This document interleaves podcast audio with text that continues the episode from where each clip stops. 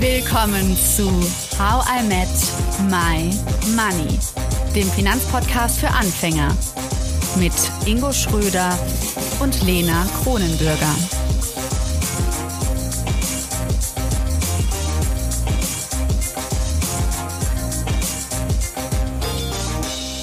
Hallo Ingo. Hallo Lena. Ich muss gerade nur lachen, weil ich dachte, ich hätte eine Katze gehört. Aber Ja, die macht sie- witzige, sie- sie- witzige Geräusche. Sie kam dazu zur Podcastaufnahme, sie äh, liegt neben mir. Sehr schön. Wer von beiden? Jerry. Okay. Ähm, jetzt vom Katzenthema zum Komma-Thema. Gerd Kommer war bei uns zu Gast.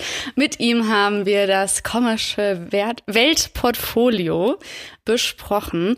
Und ich vermute mal, es gibt nicht nur diese eine Theorie, nach der ich jetzt gehen kann, wenn ich mir ein ETF-Portfolio zusammensetzen möchte. Stimmt, also es gibt bestimmt unzählige, die man wählen kann. Aber eine weitere, ähm, die durchaus bekannt ist und auch legitim, die wir zum Beispiel auch empfehlen, unter anderem neben halt so einem Aufbau wie im Commercial Weltportfolio, ist das sogenannte Allwetter-Portfolio. Ja, ich werde jetzt keinen Witz über das Wetter machen. Aber es schneit tatsächlich gerade hier, also es ist für jedes Wetter geeignet, das soll es tatsächlich Okay. sagen. Sehr gut, aber dass sich jeder das merken kann. Allwetter, das äh, klingt spannend. Ähm, erklär mir das mal, worum geht's? Genau, also der Ursprung, ähm, der kommt von einem bekannten ähm, amerikanischen Hedgefondsmanager und der heißt Ray Dalio. Und ähm, Ray Dalio hat im Endeffekt gesagt, dass es vier Jahreszeiten an der Börse gibt, nämlich ähm, wachsende Wirtschaft, schrumpfende Wirtschaft und Inflation und Deflation, also steigende Preise und fallende Preise. Und ähm, dieses Portfolio, dieses Allwetter-Portfolio oder auf Englisch dann All-Weather, ähm, soll im Endeffekt in allen vier Jahreszeiten bestehen. Also quasi dauerhaft für Werterhalt und Wertsteigerung sorgen, egal was an den Börsen passiert. Und okay, also in jeder Notlage, egal ob es jetzt Inflation, Deflation gibt's, gab's noch nicht, oder? Mm, In der Neuzeit jetzt nicht. Also die letzten 20, 30 Jahre gab es das jetzt nicht. Wir waren mal nah dran, aber dauerhaft eher nicht. Nein. Mhm. Okay. Genau. Und ähm, so wird es halt zusammengebaut. Ich, wir wir haben es dann so ein bisschen modifiziert. Im Grundsatz geht es davon aus, dass folgende Elemente mit dabei sind bei so einem Portfolio, unter anderem Aktien. Ja, Aktien-ETFs, so wie du es bisher kennengelernt hast. Ja. Ähm, das macht einen Anteil aus. Dann Rohstoffe, Also sowas wie Gold. Gold, äh, Silber, aber auch Metalle, also Zink, äh, Kalium, äh, sowas alles zum Beispiel, das ist Mhm. mit dabei. Ähm, und äh, unter anderem Staatsanleihen. Und, ähm, Staatsanleihen. Mhm. Ja. Was sind Staatsanleihen, Lena, weißt du? Nee, nee, das ist jetzt unfair. Ich stelle die Fragen.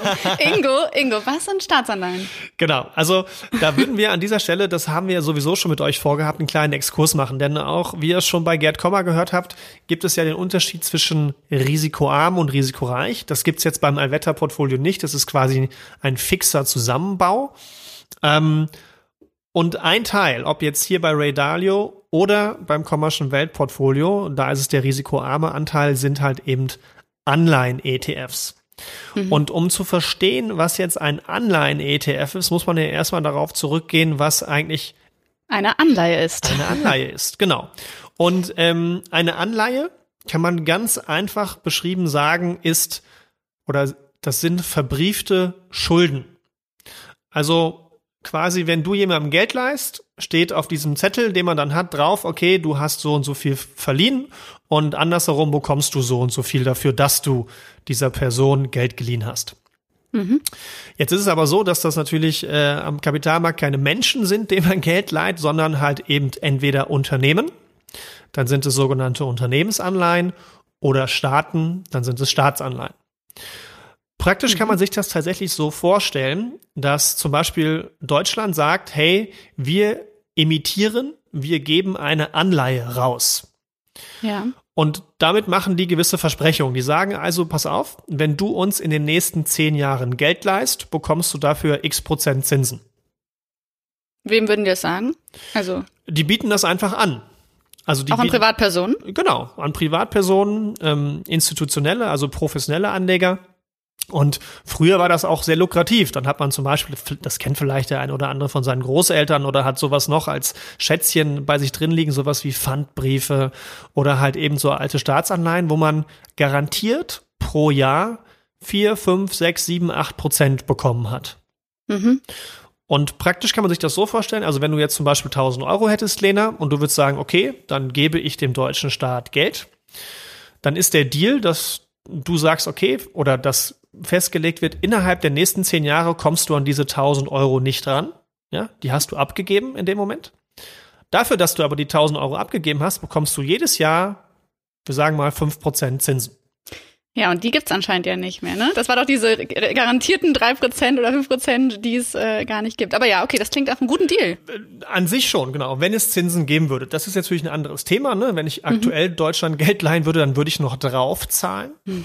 Aber vielleicht ist minus 0,2 besser als minus 0,5 bei der Europäischen Zentralbank. Ähm, wenn ich jetzt also als Bank zum Beispiel sage, ich muss mein Geld irgendwo lagern. Ja. Ähm, aber das ist ein anderes Thema. Also das ist grundsätzlich ein eine Anleihe. Damals sagen wir, wir sind im Jahr 1960 und ich mhm. habe 1000 Euro, nee, D-Mark, oh nein, jetzt fängt schon an, 1000 D-Mark und die gebe ich dem deutschen Staat ähm, für zehn Jahre. Mhm. Damit kann er machen, was er möchte. Mhm. Ich habe gar keinen Einfluss darauf ja. und äh, kann aber auch nicht, falls ich doch mal eine neue Waschmaschine brauche, nicht auf diese 1000 Euro zugreifen, bekomme dafür aber eine super Rendite. Genau, du bekommst 5%, was in dem Fall 50 Mark pro Jahr wären. Garantiert by the way, ja? Die bekommst das ist du. cool. Auf jeden Fall. Und jetzt fragt man sich ja, okay, warum nehme ich da nicht einfach eine Anleihe? Weil wenn ich doch garantiert Geld bekomme, ist das doch eigentlich eine gute Sache. Das Problem bei einer Anleihe ist, anders als jetzt bei einer Aktie, oder sagen wir mal so, ist es ähnlich, aber die Wahrscheinlichkeit ist deutlich geringer, ähm, wenn derjenige, dem ich das Geld geliehen habe, nicht mehr da ist, also insolvent gegangen ist, pleite auf Deutsch, dann bekomme ich natürlich mein Geld auch nicht wieder. Mhm. Ne, und wenn ich eine Aktie kaufe, kann das Unternehmen zwar auch pleite gehen, aber da kann ich wenigstens noch zwischendrin verkaufen. Das kann ich bei einer Anleihe theoretisch an der Börse auch, aber praktisch ist das. Das heißt mal, wenn der deutsche einfach. Staat pleite gehen würde. Bei einer Staatsanleihe. Genau, genau. Da muss man, genau. Mhm. Mhm. Und äh, gibt es auch also andere Leute, die Anleihen rausgeben, nicht nur also Staaten? Genau, Unternehmen. Das okay. sind so die häufigsten. Also Unternehmen, zum Beispiel ein Apple kann sagen, ich gebe eine, eine, eine Anleihe raus. Das passiert zum Beispiel, wenn Unternehmen sagen, hey, wir wollen jetzt, sagen wir mal, BMW will ein neues Werk in Brasilien bauen und braucht 300 Millionen. Ja? Hm. Dann sagen sie ganz offiziell, hey, wir brauchen das Geld und dafür geben wir so eine Unternehmensanleihe raus. Wir versprechen dir zwei, drei, vier, fünf Prozent Zinsen für die nächsten zehn Jahre jedes Jahr und dafür leist du uns x Euro Geld, damit wir das bauen können. Und ja. das ist für die günstiger, und vielleicht manchmal sogar auch der einzige Weg, als würden sie jetzt zu irgendeiner Bank gehen oder zu irgendeiner anderen dritten Person, einem Unternehmen beispielsweise, die vielleicht mhm. mehr Zinsen dafür nehmen würden. Du versuchst also über den Kapitalmarkt, über die Börse günstig an Geld zu kommen. Ja, wobei fünf Prozent garantierte Rendite gar nicht so wenig ist, oder? Also, also das heißt, ähm, die müssen sich ja sicher sein, dass sie es auch zahlen können. Das stimmt, das stimmt. Und das ist eben auch die Abwägung, die man als Anleger macht bei einer Anleihe. Weil die Faktoren, ähm, wovon die, die Höhe dieses, man nennt das Zinskupon, ja, also die fünf Prozent, das ist ein Zinskupon. Die Höhe von diesem Zinskupon ist vor allem abhängig von zwei Faktoren. Einmal, wie gut stehe ich als Unternehmen da? Also wie solvent, wie finanziell stark bin ich? Und man spricht da in diesem Rahmen auch von der Bonität eines Unternehmens oder eines Staats. Mhm. Das hast du vielleicht mal mitbekommen, eventuell im Zuge der, Finan äh, der Eurokrise mit Griechenland, dass mhm. es diese Ratings gibt von Ratingagenturen. Ja, ja. AAA, AA bis runter halt zu D. Also ab, ab äh, C ist, glaube ich, Ramsch oder spätestens ab D ist es auf jeden Fall Ramsch, dann ist das quasi nichts mehr wert. Und so verteilen quasi Ratingagenturen solche Einschätzungen, wie solvent ist denn derjenige, der dort so eine Anleihe herausbringt. Hm. Und je solventer jemand ist, also quasi je weniger er eigentlich auf das Geld angewiesen ist, desto weniger Zinsen bekommst du auch, weil es ja, Ah. weil im Endeffekt wird mit diesen Zinsen bepreist, wie hoch ist die Wahrscheinlichkeit, dass ich mein Geld nicht wieder bekomme. Okay. Ja, Ja, und ist, Bonität ist ein Faktor. Mhm. Das heißt, je schlechter die Bonität, beispielsweise in Griechenland hätte man, ich, ich meine, es wäre für eine zehnjährige Staatsanleihe, also nicht in Griechenland, sondern damals in der, äh, in der Eurokrise, hätte man für eine griechische Staatsanleihe, ich meine, es wären zehn Jahre oder fünf Jahre Laufzeit gewesen, das weiß ich jetzt nicht genau, 20 Prozent pro Jahr bekommen. Weil die Wahrscheinlichkeit natürlich super hoch war, dass ich mein Geld nicht wieder bekomme. Mhm. Und deswegen will ich und deswegen will ich vorher dafür belohnt werden, damit ich damit ich den Einsatz, den ich eingesetzt habe, wieder rausbekomme. Im sehr übertriebenen Beispiel jetzt. ja.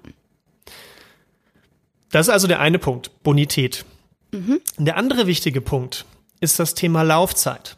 Also nehmen wir mal an, du hast jetzt jemanden, der super solvent ist. Ja?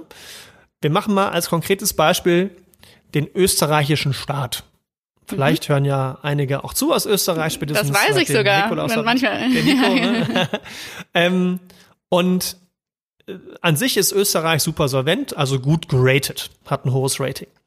Jetzt ist aber die Frage, und deswegen das Thema Laufzeit, gebe ich Österreich jetzt für zwei Wochen Geld Mhm. oder für 100 Jahre? Wo ist die Wahrscheinlichkeit höher, dass ich mein Geld wiederbekomme? Nach zwei Wochen oder nach 100 Jahren? Nach 100 Jahren. Also du kannst die nächsten 100 Jahre abschätzen, wie es in Österreich läuft und mit Sicherheit sagen, also mit Ja, mehr, okay. Ich dachte dann, es ist einfach, ja, so viel Zeit verstrichen, das schaffen die schon wieder das Geld zu beschaffen. ja, Ja, also, okay, okay. also, Also, zwei als Wochen. Genau, genau, ja. Also ich, Solche Trickfragen einfach, ne? Das ist wirklich, wir, wir müssen den Spieß wieder umdrehen. ja, aber so lernt man es vielleicht. Also das ist ja gar nicht böse gemeint. ähm, genau, also wenn ich, egal wem, für zwei Wochen, man kann sich das ja im Freundeskreis vorstellen, ne? Wenn ich jetzt äh, einem guten Kumpel für äh, äh, Geld leihe und sage, hey, gib mir das in zwei Wochen wieder, oder der sagt, in zwei Wochen gebe ich dir das wieder, ist es was anderes, als wenn der sagen würde, hey, die 50 Euro gebe ich dir jetzt in drei Jahren wieder. Das haben wahrscheinlich beide vergessen bis dahin. Und warum habe ich das Beispiel Österreich genommen? Weil es tatsächlich eine 100-jährige österreichische Staatsanleihe gibt. Ja? Und ähm, je länger ich jemandem Geld leihe, desto höher sind auch die Zinsen, die man dort Mhm. zahlen muss. Und ähm, neben noch ein paar anderen Faktoren, aber das sind vor allem zwei entscheidende, ähm, macht das im, End im, im Endeffekt diesen Zinscoupon aus. Mhm. Okay. Ja. Ähm, ein dritter Punkt, den man vielleicht noch an der Stelle erwähnen kann, ist natürlich, was gibt es überhaupt sonst aktuell an Zinsen? Ja, also stell dir vor, du bist auf dem, auf dem äh, Trödelmarkt und du bietest dieses Papier an, wo Anleihe draufsteht und alle anderen bieten das auch an, ja. Aber bei deinem steht 5% drauf Ja. und bei allen anderen nur 2%. Ja, dann ist natürlich deins, deine Anleihe sehr, sehr beliebt. Aber die Frage, die man sich an der Stelle stellen muss, ist halt, wenn es überall nur zweiprozentige Anleihen geben würde, dann muss ich ja, wenn ich eine neue Anleihe herausbringe, gar nicht mehr so viel on top oben drauf packen, damit meine interessant wird. Und so ist das halt, wenn man zum Beispiel auf dem Tagesgeldkonto jetzt noch zwei, drei Prozent bekommen würde, dann hätte ich ja gar keinen Grund, eine Anleihe zu nehmen, die mir nur zwei Prozent verspricht. mhm. Ja, aber aktuell ist es nicht so. Aktuell bekommt man auf dem Tagesgeld, auf Festgeldkonten oder auf dem Girokonto, Sparbüchern, Bausparern fast nichts. Ja, also- Oder Minuszinsen, wie wir schon gelernt haben. oder, oder, genau. ähm, und daher äh, macht natürlich auch der, der Marktzins, also der Zins, der quasi gerade im Umlauf ist, ne, beispielhaft auf dem Tagesgeld, äh, bildet natürlich auch eine Grundlage dafür, wie hoch dann dieser Zinscoupon ist. Also Bonität, Laufzeit und der Marktzins, der so im Umlauf ist, das bestimmt im Endeffekt den Zinscoupon einer Anleihe. Mhm. Es, ja, ich finde, es klingt total seriös, das Wort Anleihe, aber ähm, es ist schon mit Risiken verbunden. Ja, eben. Ähm, eine einzelne Anleihe bedeutet ja, du würdest dein ganzes Geld in eine Anleihe packen. Also du gibst dein ganzes Geld zu einem Staat oder einem Unternehmen. Und wenn es pleite geht innerhalb der Zeit, wo ihr den Deal gemacht habt, dann ist dein Geld weg. Das sollte man doch eh nicht machen, Ingo. Das, da sind wir doch längst drüber. Ja, genau. Lena. Und das ist jetzt der Übergang zu Anleihen-ETFs, denn ähm, ich nehme also keine Einzelanleihe, sondern ich nehme einen Topf voll Anleihen. Mhm. Ja, und das ist im Endeffekt ein Anleihen-ETF. Ah, und du weißt aber nicht, wo das Geld steckt, ob es in Staaten steckt. Ah doch, wahrscheinlich gibt es wahrscheinlich ETFs extra genau, mit Staaten. es gibt Staatsanleihen, ETFs, die sind meistens getrennt. Also meistens sind es Staatsanleihen, ETFs oder Unternehmensanleihen, ETFs. Und Mhm. ähm, in der Regel für Beginner empfiehlt es sich in Staatsanleihen, ETFs zu investieren, weil es einfach noch mal ein bisschen sicherer ist als Unternehmensanleihen, ETFs. Und man sollte darauf achten, dass die Bonität nicht schlechter als äh, dreifach B ist. Ja, also okay. alles von dreifach B bis hin zu dreifach A, da spricht man in der Fachsprache von Investment Grade. Also das Hm. hat noch eine gewisse Qualität im Endeffekt. Und wenn ich jetzt die drei A's wählen würde, weil das mir sehr sicher erscheint, würde ich aber auch einfach weniger, auch beim, beim ETF rausbekommen an Rendite. Ja, du bekommst weniger raus und hast mehr Sicherheit. Das heißt, wenn ich so richtig risikofreudig wäre, dann nehme ich einfach die Ds und hoffe, dass es gut geht. Ja, da gibt's keine ETFs für, jedenfalls, soweit ich weiß. Ähm, das nennt sich dann aber, ähm, wenn du so risikoreich wärst, dann ähm, nennt man das hochverzinste Anleihen in, in der Fachsprache High Yields. Ähm, die würden dann sowas von risikoreichern abbilden. Aber wie wir ja im Commercial Weltportfolio gelernt haben, Lena, ähm, haben wir ja schon einen risikoreichen Anteil, den du ja dementsprechend auch hochschieben kannst. Ja, nämlich mit Aktien, Aktien-ETFs. Und der risikoarme Anteil, der soll uns ja als Airbag dienen. Der soll, ne, also wenn du die ganze Zeit geradeaus fährst auf der Autobahn, dann ist es ja vollkommen okay, wenn du keinen Airbag hast und nur noch auf Geschwindigkeit gehst, Hauptsache so schnell wie möglich ankommen. Das ist ein Aktien-ETF. Wenn ich aber mal in die Kurve fahre und so ein bisschen ins Straucheln komme, dann wäre halt auch mal ein Airbag ganz schön, der mich vielleicht ein bisschen abfängt, wenn es mal crasht. Ja, Und dafür sind Anleihen da. Deswegen, man kann mit Anleihen, das ist auch so ein Trugschuss, den viele haben, man kann damit auch mit Anleihen-ETFs Rendite machen. Da kommen wir gleich in Bezug auf ähm, beim Allwetter-Portfolio noch drauf. Aber im Commercial Weltportfolio, im klassischen, so wie ich es auch den meisten empfehlen würde, anzufangen, dienen Anleihen-ETFs und dann im speziellen Staatsanleihen-ETFs als risikoarmer Anteil, als Puffer, als Airbag. Und dort würde ich dann dementsprechend nur Staatsanleihen nehmen von Ländern, die mindestens äh, Triple B haben. Also und drüber. Genau, das wäre meine nächste Frage gewesen, wie, welche Länder da drin sind, wenn man wirklich, genau, ein A oder ein B haben will. Genau, also das Ähm, ist dann sowas, also man kann, ähm, das ist auch immer so eine Frage, die ich häufig dann bekomme, was nimmt man denn da jetzt? Also man kann zum Beispiel ganz gut europäische Staatsanleihen nehmen und dann ist allen voran meistens Deutschland und Frankreich und danach, also im sehr, sehr großen Anteil tatsächlich und dann kommt natürlich Italien, Spanien, Portugal, Niederlande, sowas ist dann da alles mit drin.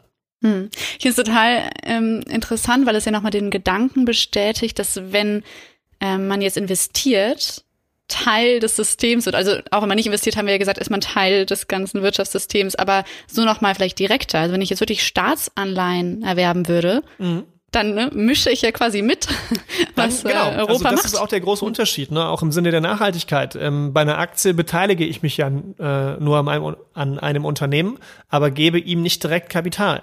Hm. Bei einer Anleihe ist das anders. Und deswegen gibt es auch, was manchmal auch in der Kritik steht, sogenannte Green Bonds, also grüne Anleihen, die so herausgegeben werden von zum Beispiel auch Deutschland. Ich glaube, sie haben damit auch erst vor einem Jahr angefangen, wo dann tatsächlich gesagt wird, mit diesem Geld darf auch nichts anderes gemacht werden. Außer eben was Nachhaltiges. Ne? Wie das dann genau definiert wird, da kann man drüber diskutieren, ob das dann alles so sauber ist. Aber genau das ist es. Man hat mit Anleihen mehr Impact als mit Aktien. Ja, könntest du Green Bonds nochmal ein bisschen deutlicher darauf eingehen, weil die Frage kam sogar von einem unserer Hörer. Ja, also es sind in, im, im Endeffekt ist es ein Label. Ja, also es wird gesagt, ähm, Aktien oder, oder Anleihen zum Beispiel, die ähm, spezielle, also die Restriktionen haben, wohin nicht investiert werden darf. Das sind im Endeffekt Green Bonds und äh, die werden eigentlich so herausgegeben, wie gerade beschrieben, dass man, dass dann halt zum Beispiel eine Bundesregierung halt nicht sagen darf, äh, ja, okay, davon finanzieren wir jetzt unsere äh, Leopard-Panzer-Erneuerung bei Rheinmetall. Ja, das äh, geht dann damit nicht. Ja. Ja, ich muss mich übrigens korrigieren. Ich habe gerade nochmal schnell nachgeguckt. Es war Francesca, die die Frage gestellt hat, also eine Hörerin, und die danach geschrieben hat, und, und ist Investieren nicht auch ein moralisches Unterfangen? Darüber hatten wir ja schon teilweise gesprochen, aber ja, Ja, ja, durchaus. Ähm, also schon, bei ja. Anleihen umso mehr, definitiv. Und um es jetzt zusammenzufassen, um das mal einzuordnen ins äh, äh, Commercial Weltportfolio, ähm, ist es halt so, dass man dementsprechend ähm, Staatsanleihen, ETFs dann halt für seinen risikoarmen Anteil hinzumischt. Man schaut bei der Bonität, da gibt es spezielle ETFs für, dass die halt nicht zu pleite sind, sage ich mal, ja, also gut finanziell dastehen. Und dass die Laufzeit, man nennt das auch in der Fachsprache Duration, mhm. ähm, verhältnismäßig kurz ist. Also wir sagen ähm, nicht länger als fünf bis sieben Jahre. Okay. Aber das ist bei den meisten ETFs, die man in dem Bereich findet, auch der Fall. Und ähm, da vielleicht auch noch ein kurzer Hinweis an der Stelle, weil das häufig kommt. Wenn man jetzt so hört, ja, okay, jetzt kaufe ich eine Anleihe mh, mm, und wenn die zehn Jahre läuft, dann bekomme ich ja mein Geld, wenn alles gut läuft, wieder. Und dann muss ich was Neues mit meinem Geld machen, weil ich habe dann meine 1000 Mark wiederbekommen. Wahrscheinlich kann man die wieder als Dividenden reinfließen lassen in neue. Ja, das ist, ja, dein Gedanke ist richtig, Lena. Ähm, es ist ein Ticken anders. Also, Schade. Bei, wir sind ja gerade noch bei Einzelanleihen. Bei Einzelanleihen wäre es ja so, ne, du hast 1000 Mark investiert, die sind erstmal weg für die nächsten 10 Jahre und am Ende bekommst du sie wieder. Und in der Zwischenzeit bekommst du 50 Mark jedes Jahr ausgeschüttet. Und mit denen kannst du dann machen, was du möchtest. Mhm. Jetzt ist es genauso, wie du beschrieben hast, nur an einer anderen Stelle. Wenn ich so ein Anleihen-ETF habe mit Tausenden von äh, ETFs, die wir sagen mal im Schnitt alle fünf Prozent ausschütten würden. Das ist natürlich heute nicht mehr der Fall, aber wir sagen es einfach mal. Dann würdest du ja auch jedes Jahr 50 Euro heutzutage ausgeschüttet bekommen. Und dann gibt es eben, wie du richtig festgestellt hast, thesaurierende ETFs, die das automatisch wieder anlegen und ausschüttende. Also es geht um den Zinskupon. Nicht aber, was du gerade meintest, um was passiert, wenn eine einzelne Anleihe ausläuft. Mhm. Dann macht der ETF folgendes. Er legt es automatisch in eine neue Anleihe für dich an. Also, wenn man ein ETF, also ich habe ja gerade darüber gesprochen, man sollte nicht schlechter als Triple B ein ETF nehmen und mit so einer Laufzeit von fünf bis sieben Jahren. Das heißt dann nicht für dich, dass dieser ETF nach fünf bis sieben Jahren aufgelöst wird, du dein gesamtes Kapital wieder bekommst und dich dann neu darum kümmern musst. Sondern das ist ein fortlaufender Prozess wie beim Aktien-ETF. Ja? Also jeden Tag wird quasi eine neue Anleihe gekauft, weil eine alte ausgelaufen ist. Und so ist das so ein, so ein fortlaufender Kreis, der sich immer weiter dreht. Okay. Hm, jetzt, wenn es um Aktien-ETFs geht, da habe ich ja schon so ein paar Namen im Kopf, wie zum Beispiel MSCI World oder so. Könntest du einfach nur Beispiele bringen zu, äh, zu Anleihen-ETFs, damit man sich mal vorstellen kann, wie die alle so heißen? Ja, also es gibt ja im Endeffekt, also MSCI World ist ja kein konkreter ETF, sondern ein Index. Ein Index, du hast recht. Ah, das habe genau. ich ja ein Index. Und ähm, diese, diese Indizes sind, mhm. also MSCI World zum Beispiel ähm, oder FTSE All World oder Developed Markets, was Saidi auch schon mhm. gesagt hatte, ähm, oder auch Emerging Markets von MSCI, die sind mehr ein Begriff. Mhm. So richtig gibt es das im Anleihenbereich nicht. Ähm, okay. Man kann es aber immer ganz schön nachschauen. Also es gibt bei Just ETF, das ist so eine Suchseite für ETFs, kann man das ganz schön nachschauen. Da gibt's Filter im Endeffekt und dann sieht man auch immer, welcher welcher Index dahinterlegt ist. Aber es gibt mhm. jetzt nicht diesen, diesen einen oder diese drei, vier super bekannten. Das ist ein bisschen breiter gestreut, okay. weswegen auch viele von dem Thema, auch Blogger, die ich kenne, ähm, oder, oder was, was heißt ich kenne, aber viele, was, oder vieles, was ich so mitbekomme, ähm, in der, in der Welt da draußen wird dann häufig der Einfachheit halber, habe ich manchmal das Gefühl, ähm, auf, auf Festgeld und Tagesgeld verwiesen. Wobei mhm. natürlich auch äh, Anleihen-ETFs und Anleihen ihre Risiken haben. Aber wir sagen, man sollte sich auf jeden Fall mal näher damit beschäftigen. Und das sagt ja. außerdem auch Gerd Kommer. Also Gerd Kommer ja, und weil es ja Rendite bringt. Also ich meine, die Frage ist ja, was man möchte. Wenn man halt keine Rendite möchte, kannst du dich auch auf dem Ja, das Konto ist bleiben. jetzt genau so ein Punkt. Das wäre tatsächlich ein Kritikpunkt. Und wenn man sich ähm, Anleihen-ETFs, europäische Anleihen-ETFs mit ähm, hoher Bonität und kurzer Laufzeit anschaut, mhm. dann ähm, gab es durchaus Phasen oder durchaus ETFs, die auch keine Rendite gemacht haben. Ah, okay. Die einfach bei Null geblieben sind. Ja, oder sogar Minus gemacht haben. Oh Gott. Nein, Ingo, das möchte ich nicht. ja, und das ist genau der Punkt, warum manche sagen, der Einfachheit halber, nimm doch lieber ein Tages- oder Festgeld, da kannst du wenigstens keinen Verlust machen. Ähm, denn ein großes Thema bei diesen Anleihen-ETFs ist halt immer, ne, also A, ich habe ja momentan kaum einen Zinskupon. Ne, also wenn man mhm. auf Tagesgeld schaut, ich habe ja kaum Zinsen. Das heißt, Zinskupon, wenn du es immer so sagst, heißt es einfach die Zinsen, oder? Mhm. Was da rauskommt. Genau. Okay. Genau, Wie die schreibt man Zinsen, das? die ich pro Jahr. Bitte? Wie schreibt man das? Also Zinskupon. Coupon wie Französisch? Genau, ja, Naja, okay. richtig. Ähm, wobei, ne, ich glaube, es ist K, K, U, P, O, Oh, N. doch nicht Französisch. Nee. Ja, wir gucken nochmal nach. Wie, wie, okay. Guter Punkt, ja. Ich habe es auch automatisch immer Coupon geschrieben, lustigerweise. Aber ich glaube, es ist, ist, ist tatsächlich äh, K, Das ist, wir machen einen. Podcast. Wir schreiben nicht, wir quatschen nur. Ihr müsst einfach selber googeln, wie es Ja. geschrieben wird. So, und ähm, das andere Risiko, was äh, seit Jahren quasi immer so über so Anleihen oder Anleihen-ETFs schwebt, ist folgendes, nämlich, dass die Zinsen sich wieder nach oben entwickeln. Von wem? Von den Anleihen? Oder von. Generell vom breiten Markt, von dem Marktzins, von dem wir gerade gesprochen haben. Das ist ja positiv. Ja, das wäre für dein Tagesgeld positiv, Mhm. für deine Anleihe nicht. Mhm. Jedenfalls, wenn du sie schon hast. Stell dir mal wieder das Beispiel mit dem Trödelmarkt vor. Ja. Ähm, vorher, als die Zinsen über Jahre sind die ja gefallen, ne? Also vor 20 Jahren hast du ja noch 5, 6 Prozent aufs Tagesgeld bekommen. Also seit Jahren sind die Zinsen gefallen. Und wir stellen uns jetzt mal wieder den Trödelmarkt vor und du stehst dort mit deiner 5% Anleihe und willst die loswerden. Und du siehst, um dich herum stehen nur Leute, die 2% anbieten.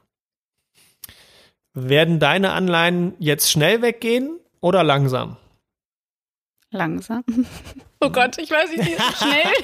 Ja, Ich so, ich mach, ich mach diesmal einfach das andere, was ich denke, genau. damit es nicht wieder falsch ist. Ingo, du verwirrst mich heute. Das ist Welche ja unangenehm. Anleihe ist beliebter, Lena? Die, die hochverzinst Ah. ist oder die, die niedrig verzinst ist? ich möchte nicht mehr antworten. Ähm, Niedrig verzinst. mach immer das andere. Oh Gott, ich höre einfach auf, trink weiter Kaffee. Es ist, ja, es okay. ist, es ist 5%. Also wirklich ganz simpel. Da, da wo es mehr Zinsen gibt, das Mhm. ist beliebter. So. ja, das macht Sinn. Das macht Sinn, wenn du es so einfach sagst, ja. Ja. Und jetzt ist es so, die Situation ist genau andersrum jetzt. Das heißt, jetzt stehst du auf dem, auf dem Trödelmarkt und du bietest 2% an und alle anderen, und das ist jetzt wirklich nur ein Beispiel, bieten 5% an. Dann ist deine, dein Angebot natürlich schlechter als das der anderen. Ja. Das heißt, dass wenn du dein, also, ne, dass wenn du dein Angebot, dein Produkt loswerden möchtest, deine Anleihe, dann musst du quasi sagen, okay, ihr bekommt bei allen anderen 5%, bei mir nur zwei, aber ich gebe es euch für die Hälfte. Mhm. Verstehst du, was ich meine? Das heißt, im Endeffekt, dass der Wert meiner Anleihen und auch meines Anleihen-ETFs sinkt, wenn Ja, alle klar. anderen ein besseres Angebot haben. Und das bessere Angebot kommt dann zustande, wenn die Zinsen wieder steigen. Ja, weil es da einfach wieder dann Konkurrenz gibt. Genau. Konkurrenzprodukte. Richtig. Richtig. Es gibt bessere Produkte, also nicht nur Kon ja genau, es gibt bessere Konkurrenz, wenn man es so sagen würde. Und da spricht man tatsächlich von einem Zinsänderungsrisiko, was dazu führen würde, dass die schlecht verzinsten Anleihen oder Anleihen-ETFs, die du hältst, für eine gewisse Zeit auch Minus machen könnten.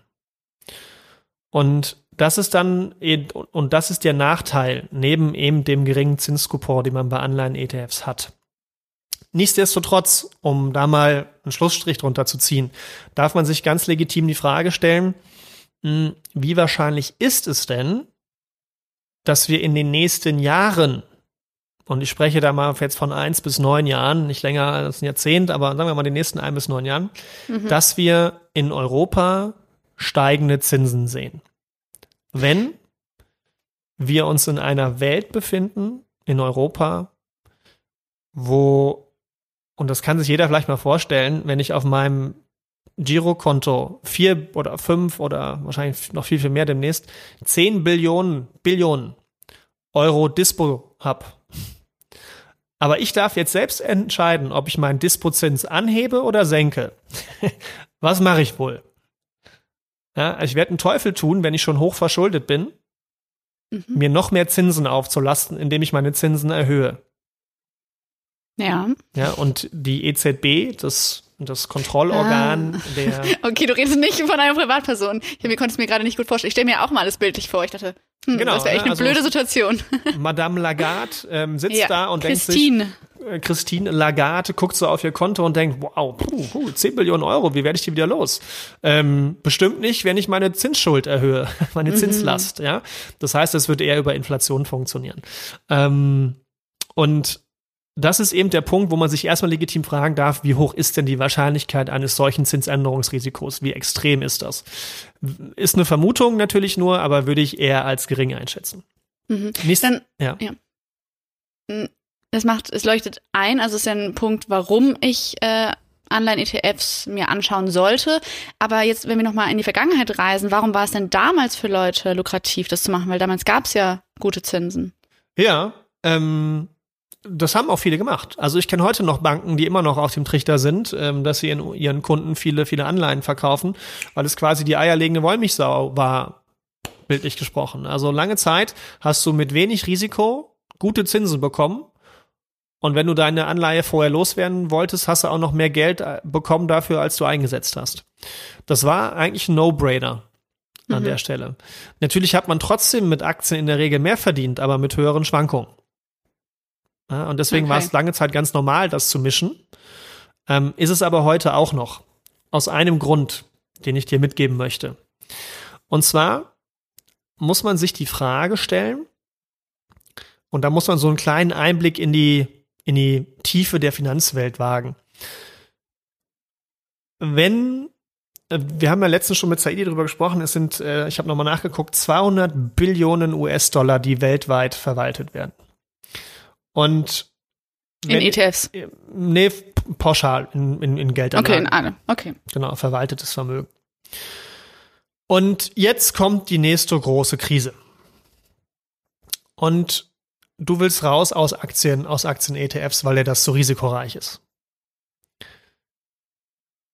Wohin dann mit dem Geld? Erste Anlaufstelle, die Bank. Ja? Gut, äh, sagen wir mal, ein paar bleiben in Aktien drin. Also du willst jetzt 100 Millionen, 100 Billionen äh, US-Dollar auf eine Bank packen. Hm. Spätestens seit der Finanzkrise nicht so eine gute Idee. Was mache ich dann? Ein Kopfkissen auch schwierig? Ja, oder irgendwo selbst lagern? das ist ziemlich viel Geld. Nächste Idee, ich kaufe mir Immobilien davon, weil das ist ja sicher. Auch der Markt ist begrenzt. Das wirst du nur mit einem Bruchteil deines Geldes tun können. Nächster sicherer Hafen. Kommen wir auch noch mal wann anders drauf oder haben wir ja auch schon mit Nico so ein bisschen besprochen. Gold. Aber mhm. auch das ist begrenzt. Kann ich also auch nicht unendlich kaufen. Kommt also auch nicht in Frage. Wohin also mit so viel Geld? Und die Antwort ist, in einen anderen sicheren Hafen oder sichere Häfen, nämlich zu Staaten. Zu sicheren, hochsolventen, finanzstarken Staaten. Weil mhm. wer geht denn zuletzt pleite? Wahrscheinlich ja. Europa, die hochfinanzierten Staaten und Amerika. Ja, wenn mhm. die pleite gehen, haben wir ein Problem. Aber dann ist eh alles egal. Mhm. So, und in dem Moment, wenn also so ein Crash, und wir haben ja vorhin von Airbag gesprochen, Anleihen, Anleihen-ETFs sind dann Airbag. Mhm. Und stell dir wieder vor, du bist auf dem Trödelmarkt. Mhm. Und auf einmal kommt eine Schar von Leuten auf dich zu. Und egal, ob du zwei Prozent hast, egal, ob du fünf Prozent hast, alle wollen deinen Shit haben. Egal, was es kostet. Mhm. Wenn du das mitbekommst, dann wirst du die Preise anheben. Und was ich damit sagen will, ist, dass wenn die Aktien richtig nach unten crashen, also dein risikoreicher Anteil im Commercial Weltportfolio, wenn das richtig nach nach unten crasht, im Crash, mhm. was es tun wird, ne? bis zu 55 Prozent, ist ganz normal in Krisen, dann solltest du einen Airbag haben, der nicht stoisch auf dich wartet, so wie ein Tagesgeld, ja, das bewegt sich nicht, das liegt einfach da rum wie ein Brett, sondern du solltest etwas haben, was dir entgegenkommt. Mhm. Und das sind im Endeffekt Anleihen-ETFs, weil, wie gerade beschrieben, du den Preis anheben kannst, wenn alle Welt auf dich zukommt. Und das ja. ist im Endeffekt mit Anleihen und Anleihen-ETFs so, dass der Kurs, also der Wert deines ETFs in dem Moment steigt, mhm. weil halt so viele das haben wollen als sicheren Hafen. Mhm. Und das führt in Summe dazu, dass du nicht, also wenn man Aktien und, An und Anleihen-ETFs jetzt gemischt sieht, dass du in Summe einen nicht so hohen Verlust ertragen musst. Ja, also du fällst vielleicht nicht auf minus 35 oder 40 Prozent, sondern nur auf minus 25 oder 30 Prozent. Hm. Und deswegen sind aus unserer Sicht, aus meiner Sicht, Anleihen-ETS, wenn man sie richtig verwendet, sehr legitim. Und da, wie gesagt, kürzere Laufzeit, maximal 5 bis 7 Jahre und ähm, Triple B-Rating und aufwärts. So, das war's mit unserem Airbag bzw. dem Exkurs zum Thema Anleihen und Anleihen-ETFs. Nächste Woche am Money Monday sprechen wir dann ausführlich über das Allwetterportfolio. Schreibt uns gerne eure Fragen über Social Media und abonniert uns bei Spotify, Deezer und Apple Podcasts. Tschüss, bis dann!